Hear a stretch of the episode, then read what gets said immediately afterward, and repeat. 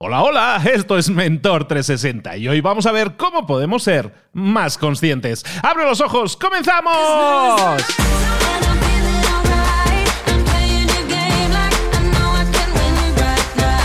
Mentor 360, el programa El Espacio, el podcast en el que puedes aprender, en el que puedes desarrollarte en lo personal y en lo profesional. Los mejores mentores del planeta en español están esperando tus dudas, tus consultas, tus preguntas, aquello que no te está dejando avanzar. ¿Tienes una consulta? Déjala en mentor360.vip. Hay un botón bien grande para grabar tu mensaje. Dinos quién eres, desde dónde nos llamas y para qué mentor es tu consulta. Y quizás, quizás mañana mismo tu mentor te esté respondiendo. Deja tu pregunta ahora mismo en mentor mentor360.vip.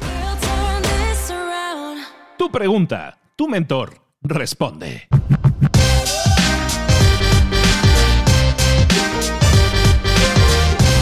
Y hoy la pregunta nos llega desde Chiapas, México. Hola, muy buenos días. Soy Karen Aguilar. Me gustaría saber cómo podemos ser más conscientes. Les envío un cordial saludo desde Tuxtla Gutiérrez, Chiapas.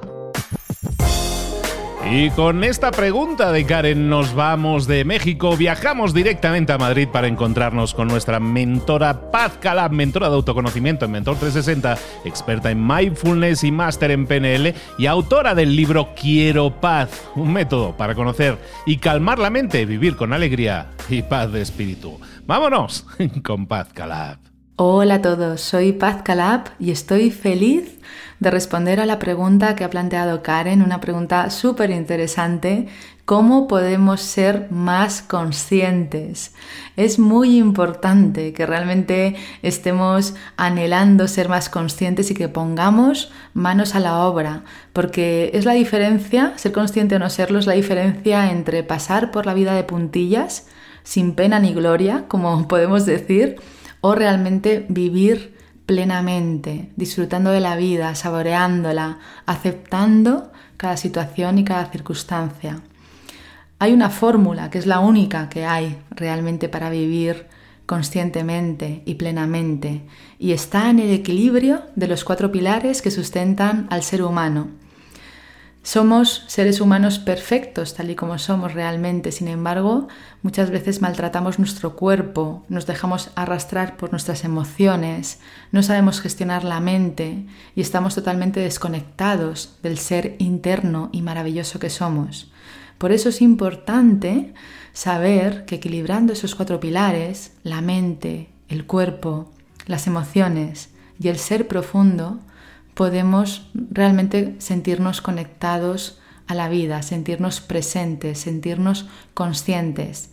Y las fórmulas son sencillas y realmente seguro que las hemos escuchado varias veces. El cuerpo, cómo se mantiene equilibrado, con el cuidado, con el mimo, con una alimentación realmente consciente, una alimentación natural, que elimina los alimentos ultraprocesados, alimentos que no nos están nutriendo y que son muy malos para nuestro cuerpo y producen enfermedades. El cuerpo se equilibra con deporte, por supuesto, con estiramientos. Hemos de atenderlo cada día y ser muy conscientes de lo que introducimos en él. La mente, ¿cómo se equilibra? La mente se equilibra con gestión mental y para eso el mindfulness es una técnica perfecta y maravillosa podemos gestionar los pensamientos. La gestión de pensamientos es algo que no nos han enseñado a casi ninguno de pequeños, por lo menos en, en Occidente. Y es importante que utilicemos la técnica de mindfulness, sentarnos o tumbarnos a observar esos pensamientos, dejarlos pasar y conectarnos con la respiración.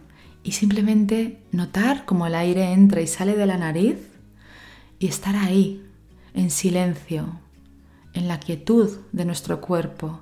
Simplemente podemos contar números, contar uno cuando tomamos aire, contar dos cuando soltamos el aire y eso ya es un ejercicio maravilloso de gestión mental.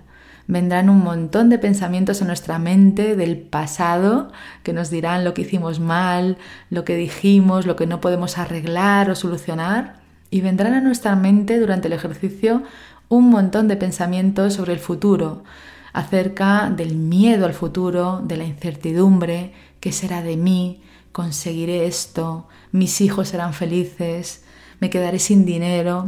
podré conseguir lo que quiero. Y esos pensamientos hemos de dejarlos pasar. En el ejercicio de mindfulness se trata de concentrarnos en la respiración o en un objeto de conciencia como los números o en las sensaciones corporales y todo lo que no tenga que ver con el foco que estamos poniendo, dejarlo pasar y volver una y otra vez a poner el foco donde queremos estar. Esa gestión mental podemos hacerla todos los días durante cinco minutos y notaremos unos beneficios maravillosos de calma mental, de energía, de tranquilidad, de paz. La tercera columna que sustenta al ser humano son las emociones y la gestión emocional también es algo que no nos han solido explicar desde pequeños y es importante introducir en nuestra vida una correcta gestión emocional, no apegarnos a la emoción que sentimos, no dejarnos atrapar por ella, no ignorarla tampoco, no es sano, no es saludable porque se queda en nuestro interior y puede salir en cualquier momento. Es importante observar la emoción, observar cómo surge en el cuerpo, cómo lo estamos sintiendo, cómo podemos cerrar los ojos y dejarnos sentir la emoción en un lugar del cuerpo y desde ahí dejarla ir con amabilidad, sin apego, sin etiquetarla, sin rechazo, simplemente sentirla y dejarla ir y saber que cada emoción es necesaria. Cada emoción que estamos sintiendo en cada momento de nuestra vida nos está dando una pista de cómo estamos viviendo, cómo estamos viviendo cada situación y cómo estamos percibiendo cada acontecimiento de nuestra vida. Es importante gestionar las emociones a través de la autoobservación, sin echar la culpa a personas, acontecimientos, a situaciones que etiquetamos como malas o como problemas.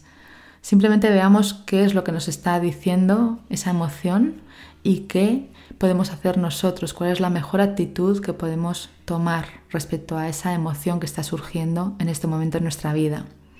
Y luego, por supuesto, la conexión con el ser interno, con momentos de silencio, con momentos de soledad, con momentos de conexión con la naturaleza, se gestiona y se conecta una persona con el ser interno. Y eso es fundamental que lo hagamos también todos los días, unos momentos de silencio, quietud y contacto con la naturaleza. Muchísimas gracias, os mando un beso muy fuerte y a ser cada día más conscientes. Muchísimas gracias a Paz Calab. La puedes encontrar en quieropaz.com y dejarle tu pregunta en Mentor 360.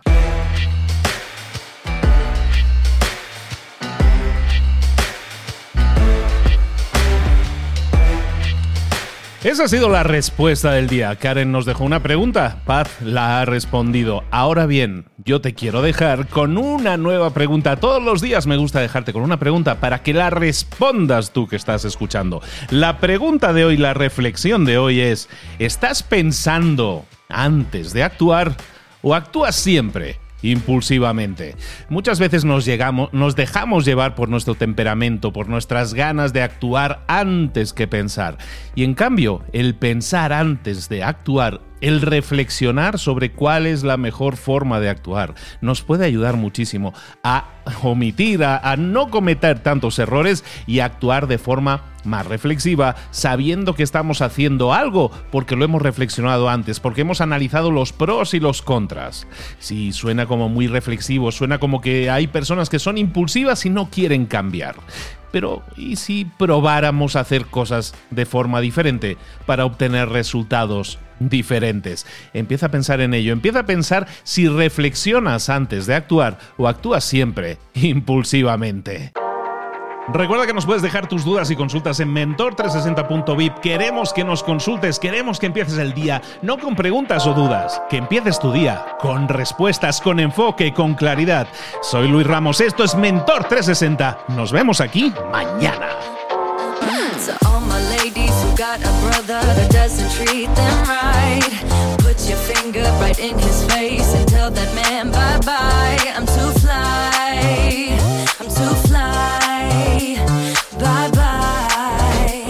Fly, bye bye. Ahora sal ahí fuera y conquista tu día.